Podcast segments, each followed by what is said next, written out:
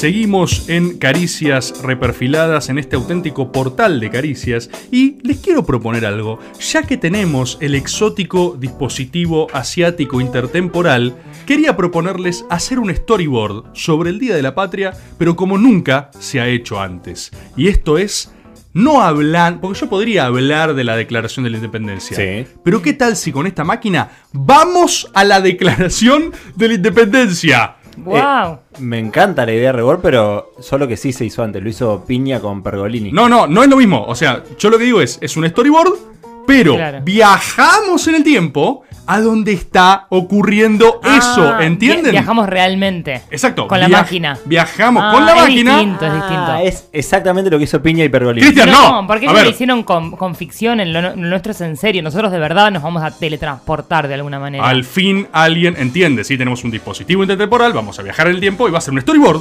pero en ese momento. Vamos, vamos, pero es lo mismo que hizo Piña. Activo máquina, Cristian tiene que hacer silencio. Acá estamos viajando en el tiempo. Otra Wow. vez. Es como viajar en la historia. Observen, contemplen, estamos en Tucumán en 1816. Pónganse por favor sus ropas de época. Sí, Sí. traje ropas de época para Ay, ustedes. gracias. Es igual, algo atento. habrán hecho el programa de Piña con Pergolini y Elisa de Cine. Está dando ropa. No, para mí es Cristian, por distinto favor. porque ellos hicieron como un montaje en un estudio y esto es en serio. Cristian, en 1816. Cristian, por favor, te noto poco colaborativo. No es lo mismo, es completamente diferente. Sí, esto no tiene nada que ver con lo que hace Piña, que es una cagada. Yo lo que estoy haciendo es hacer un storyboard y viajando en el tiempo a donde esto pasó, ¿ok? Está buenísimo lo que hace Piña. No me entra el zapato, además, este que me Sí, diste. por favor, ponete ese zapato, ponete tu ropa de Yo época. ya me puse ¿sí? todo. Y eso que es un bardo, Gracias, tiene Elisa. Noten, cosa noten el vestido. de los pájaros de época. Noten cómo son como pájaros de hoy. De- digo, de donde estábamos antes. ¿Eh? Pero ¿Ves? de este presente, ¿se entiende? O sea, es increíble lo que es esta máquina del tiempo. Y vamos a tener por primera vez un storyboard que transcurra acá. Mira, mira, mira, mira Bueno, quién está pero ahí. vamos yendo, vamos yendo a mirarla. Mira quién está ahí, Elisa, es Manuel Belgrano. Wow. Rufo. No, no es Manuel Belgrano, Ay, estamos... Cristina dice que se lo quería coger a Belgrano. Dato, estamos en el 6 de julio de 1816, un par de días antes... Nos hemos quedado tres días acá. Tranquilo, Cristian. Es un par de días antes ¿Para de la qué? declaración de la ¿A independencia. qué vinimos? El 9. Y hay algo interesante que quiero contar de este día, es que ese Manuel Belgrano, al que acabamos de ver, está con un proyecto Sí. que es una locura. No sé si lo Pero vamos a preguntarle mejor a él si está acá. No, no, no, no. Yo voy a contarles el storyboard en este lugar, ¿se entiende? ¿Pero qué ganamos entonces viajando en el tiempo para que hagas un storyboard acá en el pasado? Porque es otro ambiente. Viajamos a que lo cuenten nada más y no vamos a hablar con los protagonistas. No, a ver, es distinto. O sea, Pero escuchen. prefiero que, que viaje- hubiéramos viajado al, al pasado, un toque después donde podíamos ir a tomar un café, a un rico café, cuando no había cuarentena y nos contabas lo mismo. ¿Para qué venimos hasta acá? Me haces poner esta pelotudez, boludo. Tengo toda una cosa de alambre alrededor del cuerpo que me... No sé, estoy muy incómoda. ¿No podemos Además- ir otro día? Belgrano está hablando con Felipe Piña. Le está dando un reportaje No, a Felipe no, Piña. no, miren a Felipe Piña, ¿ok? Él tiene otra producción. ¡Está ¿sí? Felipe Piña allá! No, es lo mismo, les estoy diciendo que no es lo mismo. Escuchen, vamos a hacer una cosa. Se están distrayendo con los próceres. Vamos a sentarnos por allá, donde no los vemos. ¿No podemos ir a un café a tomar un café con leche Sí, con sí, media sí, sí, sí. Vamos a un café acá a la vuelta, pero recuerden que estamos en 1816. Ok. Bien. Pero vamos a sentarnos en otro lugar. Insisto, no miren a Felipe Piña, no tenemos nada que ver con su producción. ¿sí? Negá a Felipe Piña. Negalo. Supongo que se va a quedar acá en un rato. Vengo y No lo miren más, Cristian. No lo miren más. Es Igual otro faltan producto. tres días para que labure. Lo que les quería contar. Sí. Un día como hoy, pero de 1816, Manuel Belgrano cayó a este Congreso de Tucumán que estaba reunido desde marzo con una propuesta que fue una locura. ¿Sabían que Belgrano quiso proponer de forma organizativa para este territorio un imperio inca? Cuando se estaba debatiendo cómo organizarnos, el chabón dijo, miren, yo creo que hay que eh, elegir un heredero de Tupac Amaru, ¿sí? ¿Qué estudió en filo él? Era re de filo, Manuel Belgrano. Y esto es justamente algo que para mí evidencia un poco lo que estaba pasando en este congreso, más allá de la fecha eh, por así Sí. decirlo, ¿no? O sea, ¿qué es lo que me interesa a mí? El proceso de independencia, eh, uno después elige las historias con el diario del lunes, las fechas, los momentos, en función de uno que quiere reivindicarlo. Lo hemos dicho varias veces acá, la historia Sí. es política. O sea, Bartolomé Mitre escribió la historia oficial y agarró y dijo, me gusta esta fecha y no me gusta la otra. Sí, Piña dice algo parecido. Por Sí, favor, dejen de hablando mirarlo, ahí. insisto, insisto. O sea, eh, mozo, vamos a cambiarnos a esa mesa que no se vea piña de acá. Sí, dígame. Ahí está, vamos a ir para allá, ¿sí? Estamos Adelante. teniendo un storyboard. Adelante. Gracias. Es una producción completamente distinta a algo habrán hecho, recuérdenlo. Cuestión. ¿Qué es lo que pasa en general? Eh, uno sacraliza las fechas. Es tipo, ah, día de la independencia, hoy fue clave. Yo digo, no es para denostar una fecha patria, pero es bastante más arbitrario de lo que uno cree. En realidad el proceso de independencia es un proceso regional largo, recontra complejo, y va desde 1810, más o menos, hasta la última batalla con los realistas, que fue la batalla de Ayacucho, y fue en 1824. O sea, para que se den una idea, en 1824 se seguía peleando en el territorio contra los españoles, y no sé, la Universidad de Buenos Aires ya estaba fundada en 1824, ¿entendés? Para, para tener nociones de qué estaba pasando en un lugar y en otro. Y todo el proceso no estaba completo hasta no sacar a esos españoles de ahí. ¿Qué es lo que sí había pasado? Recuerden que en 1810, lo charlamos hace un tiempo hablando del JJ Paso, sobre todo, lo que fue esa independencia. Eh, hacia 1810 vos lograste una resolución, pero la realidad es que pateaste muchas discusiones también. O sea, 1810 vos hiciste, dijiste, che, ¿qué hacemos? ¿Nos emancipamos? Pero no fue tanto una decisión de tus propios medios intelectuales, sino que te corrió la coyuntura. Cuando Napoleón invade España, te empezaron a apurar de un lado y del otro y vos tenías que dar algún tipo de muestra de gobierno. Por eso se hablaba de la independencia con la máscara de Fernando VII. No sé si se acuerdan, lo hablamos alguna vez, que declararon la independencia, pero en nombre de Fernando VII, o sea, en nombre del rey fue 1810. No era somos Argentina, aguante todo, España se va al carajo. No, no, era aguante Fernando VII. De hecho, hasta le decían el deseado a Fernando VII. Había toda una mitología de que con él su gobierno iba a ser mucho mejor, buenas políticas para las colonias, digamos. Era un proceso diferente. ¿Qué es lo que pasa? Se acumulan seis años de quilombo en el territorio y el escenario en Tucumán es muy distinto al de 1810. Recuerden las cualidades también de la revolución de 1810. Fue una revolución que con todo lo que la reivindiquemos fue hiper unitaria, portuaria y porteña. Unos locos en el cabildo proclamaron una revolución para el territorio. Está la anécdota famosa que a Belgrano lo mandan con el ejército del norte a Paraguay a notificar a los paraguayos que estaban revolucionados, digamos. O sea, fue, fue Belgrano a decirles, hola, les notifico que son libres y los paraguayos le dijeron, vos quién sos.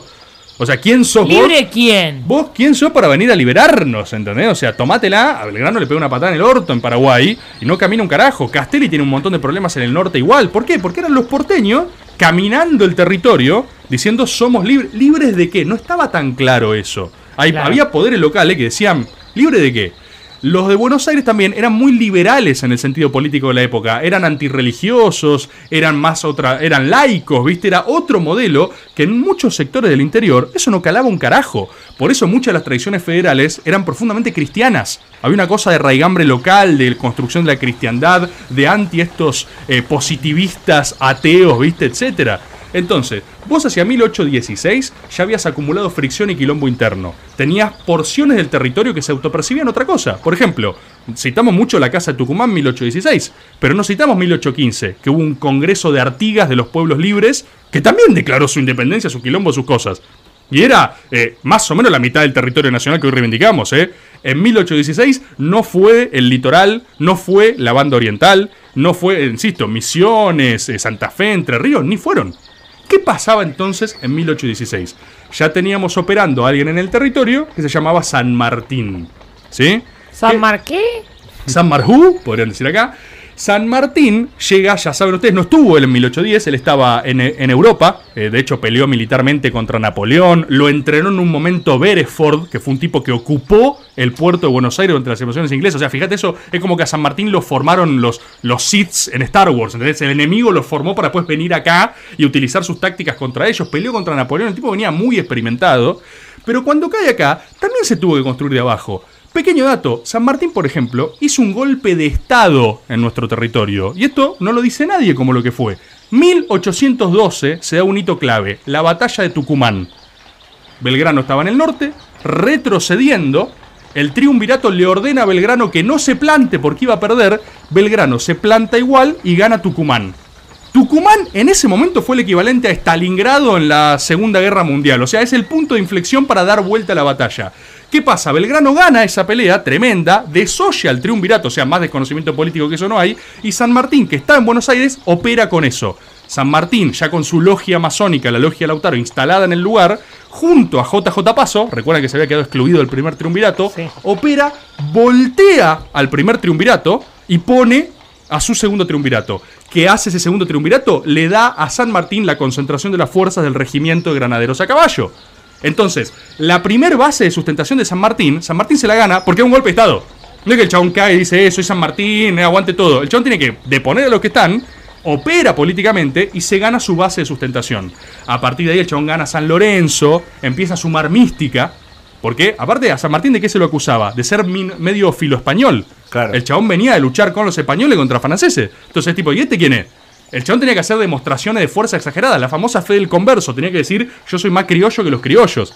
Entonces ahí gana San Lorenzo, después lo eh, releva a Belgrano, viste, en la posta de Yatasto, después ya se queda como gobernador de Cuyo. Él es el primero que efectivamente tiene esta resolución de decir, todos nosotros queríamos siempre avanzar por el norte hacia el Alto Perú. El chabón llega y dice, no se puede hacer esto.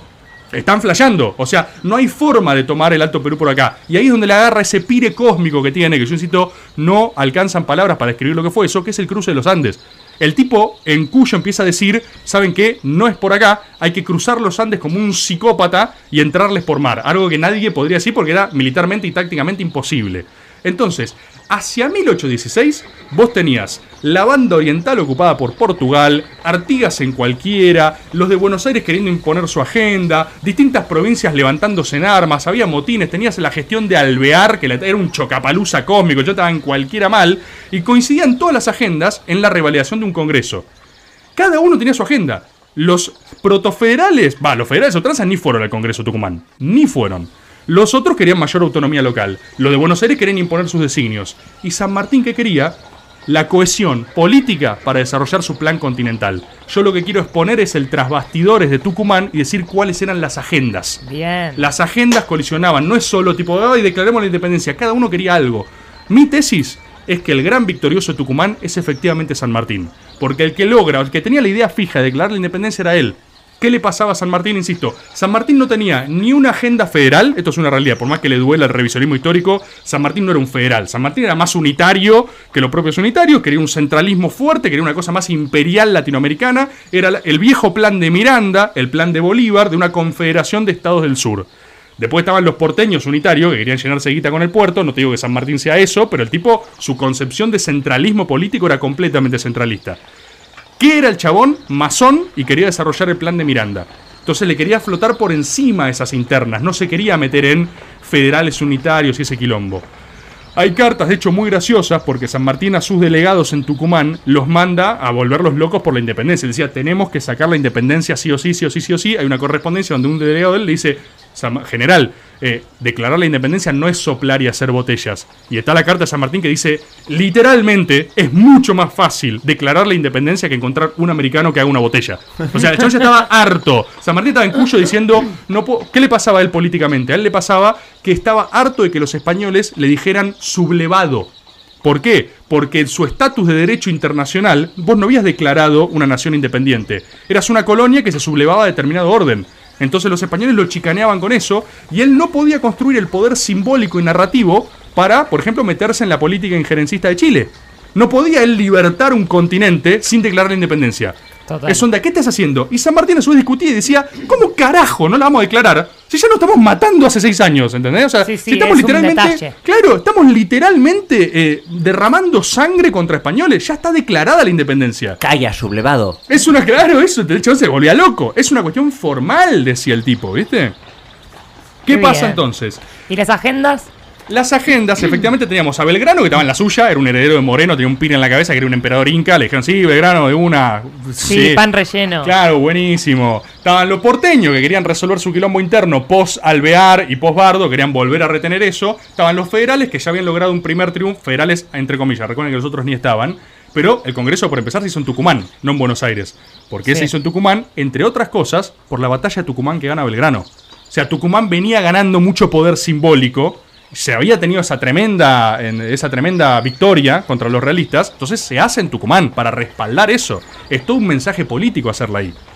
Y ellos querían más autonomía, querían un orden de gobierno mejor. Estas cosas se siguen pateando. ¿Y por qué les digo que el gran victorioso es San Martín? Porque él va con una idea fija desde el principio, durante y la logra, que es la declaración de la independencia. Él necesitaba eso. Firmame el papel que necesito el permiso de circulación. Exacto, él quería caer a Chile y decir, mirá lo que yo ya hice en este estado, esto viene para ustedes y con eso sumar gente, generar mística, quilombo, todo. El Ahora, CB. voy a decirles algo que no se dijo nunca en la historia de la humanidad. Es un análisis único. Atención. A ver. el mismo acto que a San Martín lo consagra como libertador sudamericano es su condena política personal. ¿Por qué? El tipo, para lograr esta declaración de independencia, rosquea para que quede Pueyrredón de director, de interventor, ¿sí? Que quede el chabón que sigue al mando de Buenos Aires después. O sea, eh, Pueyrredón era, si no me equivoco, de San Luis, o sea, era delegado de San Luis, pero queda al mando de las Provincias Unidas del Sur, digamos, después de esa declaración. Y lo pone con el apoyo político San Martín. ¿A cambio de qué? Viejo truco de San Martín, como cuando depuso al, al primer triunvirato. San Martín le dice, vos vas a ser director, pero me tenés que bancar en mi campaña continental. San Martín era un tipo obsesionado con una idea, el plan de Miranda, el plan masónico, liberar el continente, corta, no me importa más nada. Un tipo obsesionado. Entonces a Pueyrredón le dice, vos me tenés que bancar en todas. Pueyrredón le dice, dale, de una, yo te voy a bancar. ¿Qué es lo que pasa? Después de la independencia, San Martín cruza los Andes, libera Chile, se va a Perú, se declara protector del Perú, Quilombo. Todo eso cuesta guita. Cuesta armas, necesitas hombres, necesitas un montón de cosas. San Martín le hizo sus armaduras el fray Luis Beltrán, que bendijo las armas. O sea, era, eh, tenía la fuerza de Dios en sus armas. O sea, no podía tener más mística. Venía a cruzar los Andes, falopeado con opio, no sentía nada, estaba loco, estaba un pire San Martín. Pero necesitaba mucha plata. De hecho, insisto, hay correspondencia de Pueyrredón, ya un par de añitos después, que le dice, San Martín, ¿qué mierda más querés? Es que ya te mandé, una estafa piramidal planteaba él. Ya te mandé Denme todo lo que plata tengo. para esta locura en la te que mandé estoy. hombres, te mandé guita, te mandé armas, te mandé todo. Pueyrredón le dice textual, ¿eh? En cualquier momento me voy yo para allá para que me des un plato de morfi, porque no sé qué más hacer, me van a colgar acá en Buenos Aires.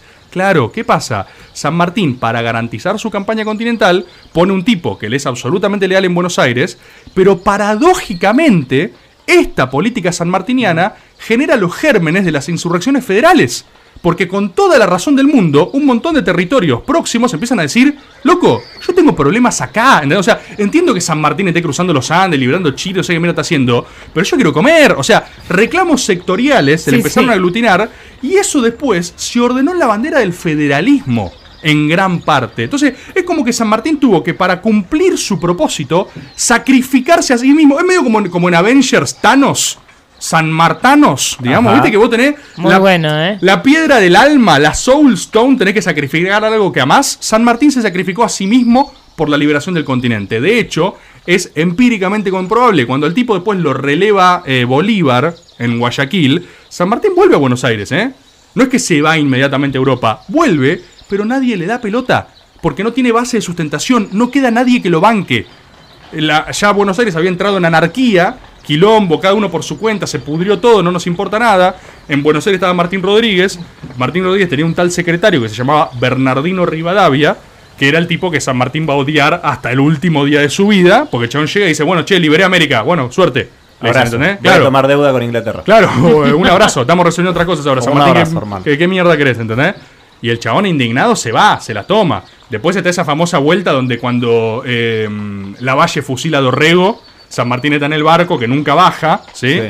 Eh, piensen que la Valle fue un soldado de San Martín, o sea, había una relación jerárquica y militar que eh, la Valle, de hecho, le ofrece el mando a San Martín. Cuando se entera que está en un barquito mirándolo, dice, che, díganle a San Martín que si él toca suelo es gobernador de la provincia de Buenos Aires. San Martín dice, ni en pedo me meto en este quilombo, no desenvainaré mi espada para sangre de mis ¿No paisanos, lo, desem- ¿No lo qué? ¿La, la espada? desenvainaré mi espada Ah, entendí para la sangre de mis paisanos. Creo que lo dije bien, ¿eh? Lo voy a checar después. Pero dice, eh, no lo haré, me voy a la mierda, no me voy a No meter en este quilombo, básicamente. ¿Cómo dijo? No lo haré. Exacto, muy sanmartiniano. Pero fíjate cómo, de ese congreso de Tucumán que hoy celebramos, la fecha Sí. obviamente importante, que sale esta declaración, podremos celebrar otra, 1815, 1812, San Martín logra su objetivo político, es decir, logra la acumulación necesaria para generar la revolución del continente, del continente americano del sur, al mismo tiempo que se sacrifica a sí mismo. O sea que tu propuesta es que haya seis años de feriado y no un día feriado. Seis años de feriado. Muchas gracias, Elisa Sánchez. Perfecto. ¿Vieron que estuvo bueno venir acá a Che, hacer el. la verdad, ¿eh? Con todos estos pájaros Sí, autóctonos. eso acá en iba a decir, que en Piña no se consigue también como esa cosa de por ahí viajar al tiempo, pero para tomarte un cafecito No, Si bien- es una estás caminando por No todos lados, haciendo luna, trekking no había con Pergolini. leche, es eh, insoportable. Eh, le voy a preguntar igual a Felipe. No lo ¿qué- miren más. Digo, Pero Dios, hay, ¿por hay qué algunos datos que tiraste que me gustaría chequear. No, no, no, no, no, no, no, escuchen, no lo miren, no lo miren, ¿sí? Ah, Pásame la máquina del tiempo. Dale. Gracias. Yo, no lo mires, Cristian, es lo que quiere. No, ¿sí? Felipe. No lo mires. tío. Felipe.